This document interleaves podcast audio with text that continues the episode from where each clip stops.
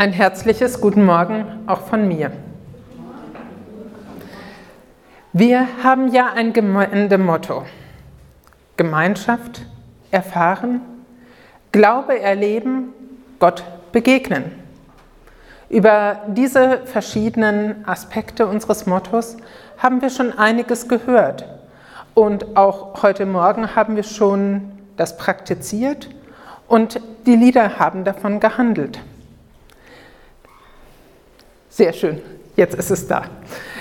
Letzten Sonntag äh, sprach unser Pastor Kai Buch dabei über die Begegnung von zwei Jüngern mit Jesus.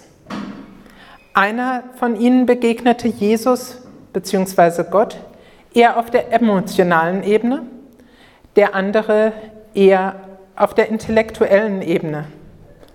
Komm und sieh, wird einer eingeladen. Gott begegnete diesen beiden Jüngern so, dass sie sich dafür öffnen konnten. Und du fragtest, wie bist du Gott begegnet? Ich möchte weitere Begegnungen von Menschen mit Jesus beschreiben und auch zuvor davon erzählen, wie ich ihm begegnet bin. Ich bin ihm als Kind begegnet. Ich habe von ihm in meinem Elternhaus gehört und habe ihm aus meiner großen Liebe zu ihm, die ich damals empfand, mein Herz geschenkt. So habe ich es ausgedrückt. Ich fühlte mich bei ihm geborgen und habe Menschen freudig von seiner Liebe zu mir erzählt und von seiner Liebe auch zu ihnen. Später war manches dann nicht so einfach für mich. Ich habe mich obwohl ich dann entwurzelt wurde und viel Leid in meinem Umfeld geschah, trotzdem bei ihm geborgen gefühlt. Aber einige fromme Dinge, die ich hörte, haben mich nachhaltig irritiert. Von zwei solchen Fehlschlüssen, die mir lange den Glauben erschwerten, möchte ich euch erzählen. In den einladenden Worten Jesu werden immer wieder Geschichten erzählt, die verdeutlichen, wie im Himmel gefeiert wird, wenn ein Mensch zu Gott findet. Da ist zum Beispiel von einem Sohn die Rede, der von seinem Vater das Erbe verlangt und das verprasst, bis er bei den Schweinen landet. Und er beschließt, heimzugehen und als Knecht bei seinem Vater zu arbeiten und ihn darum zu fragen.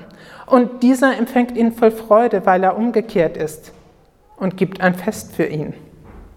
Der ältere Sohn, der immer brav war, kommt dabei ziemlich schlecht weg. Er arbeitet zwar die ganze Zeit für seinen Vater, aber nicht aus Freude und Liebe, und als sein Bruder so herzlich empfangen wird, ist er eifersüchtig. Für mich waren diese und ähnliche Geschichten sehr schmerzlich, denn ich fühlte mich als Kind aus frommem Elternhaus dabei abgeurteilt und erlebte, dass man Anforderungen an mich hatte, auch im Umfeld, weil, ja, bist ja aus frommem Haus. Manchmal ist es eben nicht die schlauste Reaktion, Dinge über den Vergleich hinaus zu übertragen. Ich habe viele Jahrzehnte gebraucht, bis ich verstand, dass auch der ältere Sohn, wenn er sich dem Vater zuwendet, herzlich empfangen wird. Ich habe damals die Geschichte von der Umkehr des älteren Sohns geschrieben, als ich das begriffen habe und da so eine Freude erfahren habe, auch dort angenommen zu sein. Eine zweite Sache, die mich herausforderte, war, dass oft davon gesprochen wird, dass man sich entscheiden muss, das Geschenk Gottes anzunehmen. Es wurde von dieser einen großen Entscheidung gesprochen, so als sei diese ausschließlich einmalig. Da ich mich als Kind ja für Gott entschieden habe, habe ich irgendwann begründet, okay, man muss nochmal aus der Sicht eines Erwachsenen sich entscheiden. Aber es waren dann irgendwann wieder Situationen, wo ich mich angesprochen fühlte in einer Predigt und etwas neu mit Gott festgemacht hatte. Doch für mich stellte sich dabei die Frage, war meine frühere Entscheidung für Gott nicht richtig, nicht ehrlich, nicht echt? Da wir von einer Beziehung zu Gott sprechen, vergleiche ich das mal mit der Ehe. Da ist zum Beispiel die Ehe von Stefan und mir. Es hat sich da eine Beziehung entwickelt und wir haben uns im November 92 das Ja-Wort gegeben. Dieses Ja-Wort gehört zur Eheschließung. Reicht dieses eine Jahr für alle Zeit? Für die Gültigkeit der Ehe durchaus. Aber es gehört immer wieder ein neues Ja zueinander dazu. Da waren die Zeiten, wo einer von uns nicht nett war oder auch beide. Äußere Veränderungen.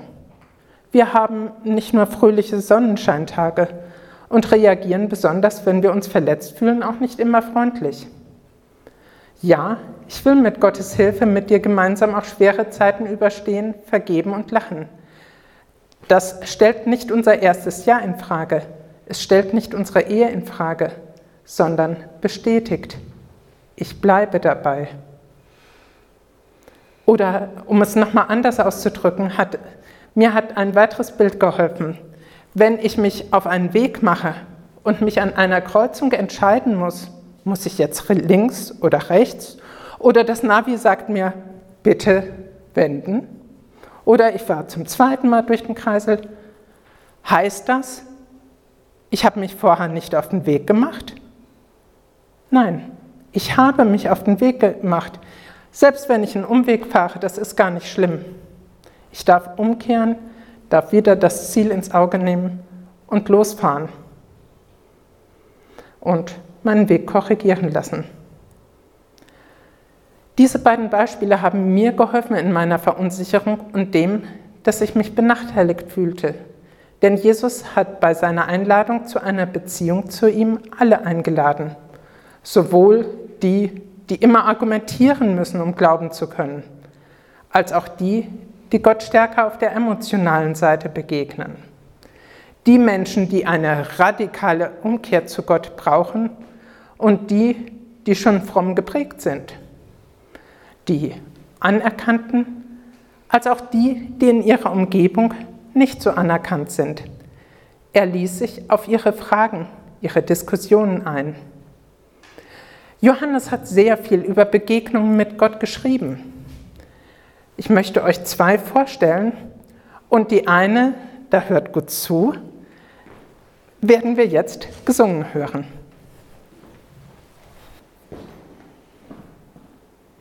Den ganzen langen Tag hat er die Schriften studiert.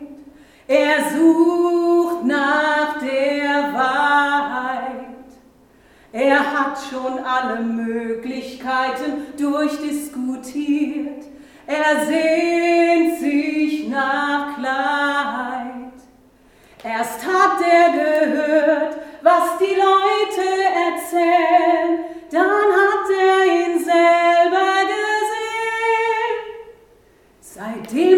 forscht nach, weil die Fragen ihn quälen, versucht diesen Mann zu verstehen. Die Nacht bricht an, doch in ihm drin wird es endlich hell. Er will es jetzt wagen. Im Schutz des Dunkels geht er plötzlich auf allen Schnellen. Er will ihn selbst fragen.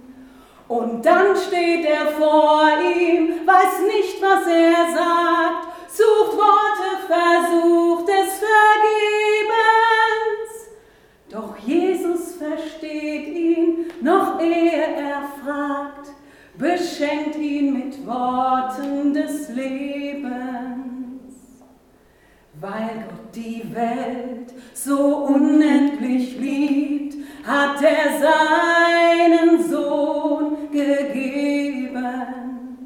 Wer ihm vertraut, wird von neuem geboren und kann Gott als Vater erleben.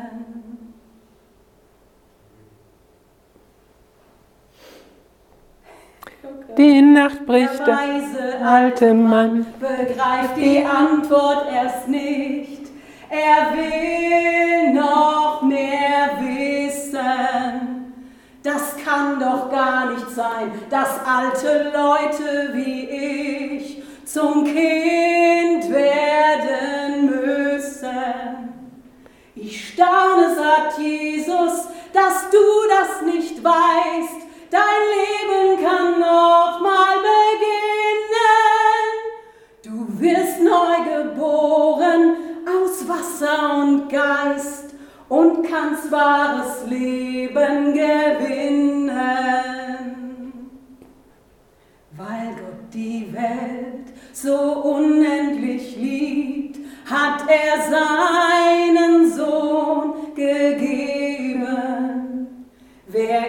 vertraut, wird von neuem geboren und kann Gott als Vater erleben. Weil Gott die Welt so unendlich liebt, hat er seinen Sohn gegeben. Wer ihm vertraut, wird von neuem geboren und kann Gott als Vater erleben.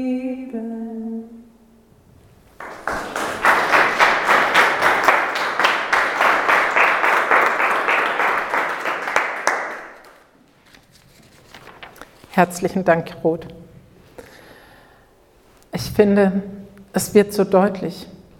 Jesus verurteilt auch diesen Pharisäer oder Schriftgelehrten nicht. Er nimmt ihn an, er nimmt ihn ernst mit seinen Fragen, mit seinem Suchen und hat ihn lieb. Eine weitere Person, der er die Liebe schenkt, auf eine ganz andere Weise, die nicht so anerkannt war wie dieser Schriftgelehrte. Da ist eine Frau in dieser Zeit nicht mal als Zeugin bei Gericht zugelassen. Sie ist Samariterin. Wisst ihr, wie die angeschaut wurden von den Juden? Am besten gar nicht. Nicht gegrüßt, nicht angeschaut. Und Jesus macht nicht diesen Bogen um Samaria drum, er geht hindurch. Und dann kommt er in die Nähe eines Dorfes, zum Brunnen außerhalb. Und er war müde, es war gegen Mittag. Da kommt eine samaritische Frau, um Wasser zu holen. Jesus sagt zu ihr, gib mir einen Schluck Wasser. Seine Jünger waren in der Zeit einkaufen in dem Dorf. Und die Frau antwortet, du bist ein Jude und ich bin eine Samariterin. Wie kannst du mich um etwas zu trinken bitten? Warum sprichst du eigentlich überhaupt mit mir? Die Juden vermieden nämlich jeden Umgang mit den Samariern. Jesus antwortete, wenn du wüsstest, was Gott den Menschen schenken will und wer es ist, der dich jetzt um Wasser bittet, dann hättest du ihn um Wasser gebeten und er hätte dir lebendiges Wasser gegeben. Herr, du hast doch gar keinen Eimer, sagte die Frau, und der Brunnen ist tief. Woher willst du das lebendige Wasser haben? Unser Stammvater Jakob hat diesen Brunnen gegraben. Er selbst, seine Söhne, seine ganze Herde tranken daraus. Du willst doch nicht sagen, dass du mehr bist als Jakob? Jesus antwortete, wer dieses Wasser trinkt, wird wieder durstig. Wer aber von dem Wasser trinkt, das ich ihm geben werde, wird in Ewigkeit keinen Durst mehr haben. Ich gebe ihm Wasser, das an ihm zu einer Quelle wird, die bis ins ewige Leben hereinsprudelt. Herr, gib mir von diesem Wasser, bat die Frau. Dann werde ich keinen Durst mehr haben und muss nicht mehr hierher kommen, um Wasser zu schöpfen. Und sie kommen weiter ins Gespräch.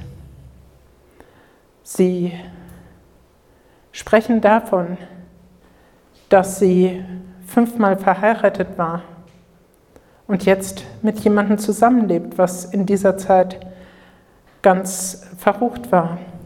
Und Jesus sagt ihr das. Und sie sagt, ich sehe, du bist ein Prophet. Ihr Juden behauptet, dass man in Jerusalem Gott verehrt. Und Jesus sagt zu ihr, glaub mir, es kommt die Zeit, in der ihr den Vater nicht nur auf diesem Berg oder in Jerusalem anbetet, sondern überall. So wie wir das heute auch tun. Und diese Frau, die, weil sie verächtet war, auch in ihrem Dorf, geht plötzlich zu den Leuten und erzählt, ich habe ihn gefunden, den, der uns retten soll. Kommt, schaut, ob es so ist. Sie wird plötzlich mutig, nachdem Jesus ihr begegnet ist. Und das finde ich total interessant. Sowohl dieser Pharisäer oder Schriftgelehrte als auch diese Frau, die verachtet waren.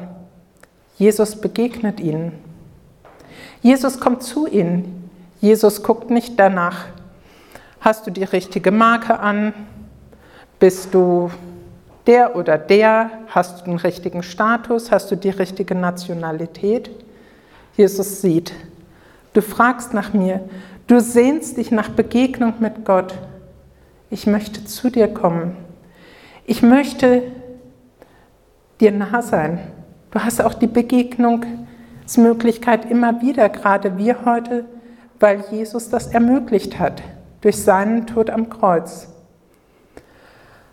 Und ja, so ist es. Wir dürfen ihnen immer wieder begegnen. Es ist nicht nur diese eine Begegnung. Wir sehen im Neuen Testament zum Beispiel den Petrus der hat total coole Sachen erzählt, die er voll begriffen hat. Und im nächsten Moment tritt er voll daneben und sagt Sachen, die unmöglich sind. Und so erfahren wir es doch auch oft. Da sind wir im einen Augenblick Gott unendlich nah und im nächsten Augenblick verzweifeln wir an uns selbst.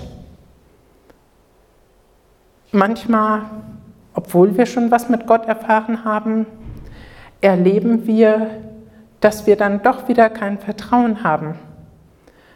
Und in der Zeit, wo ich die OPs hatte, da ging mir ein Gedanke durch den Kopf, wie mache ich das, wie gehe ich damit um? Hm, hm, hm. Ihr kennt solche Gedankenschlangen, jeder auf seine Art und Weise. Und ich hörte drei Worte und ich wusste, sie sind von Gott überlass es mir. Herausfordernd. Ging mal ein paar Tage gut, dann wieder überhaupt nicht. Ging mal in ganz anderen Sachen auch gut. Aber wir müssen dranbleiben und wir dürfen ihn immer wieder darum bitten, uns zu unterstützen, uns zu begegnen. Und ja, ich meine, dass diese verschiedenen Charaktere, von denen wir gehört haben, zeigen, dass du, du und du und jeder von uns bei Gott willkommen ist. Oder hast du etwa noch eine Ausrede? Dann kannst du diese, wie die Menschen es hier gemacht haben, zu Jesus bringen und mit ihm darüber diskutieren. Er hält die Diskussion aus. Er hat überhaupt kein Problem damit. Aber auch das ist Beziehung. In einem Lied von Dieter Klingelhöfer heißt es im Refrain, Gott begegnet uns immer sehr persönlich. Für andere klingt es nur meistens sehr gewöhnlich, denn Gottes Reden ist selten laut. Er zeigt sich in der Stille, dass uns das Hören zum Handeln treibt ist sein erklärter Wille. Und das wünsche ich uns.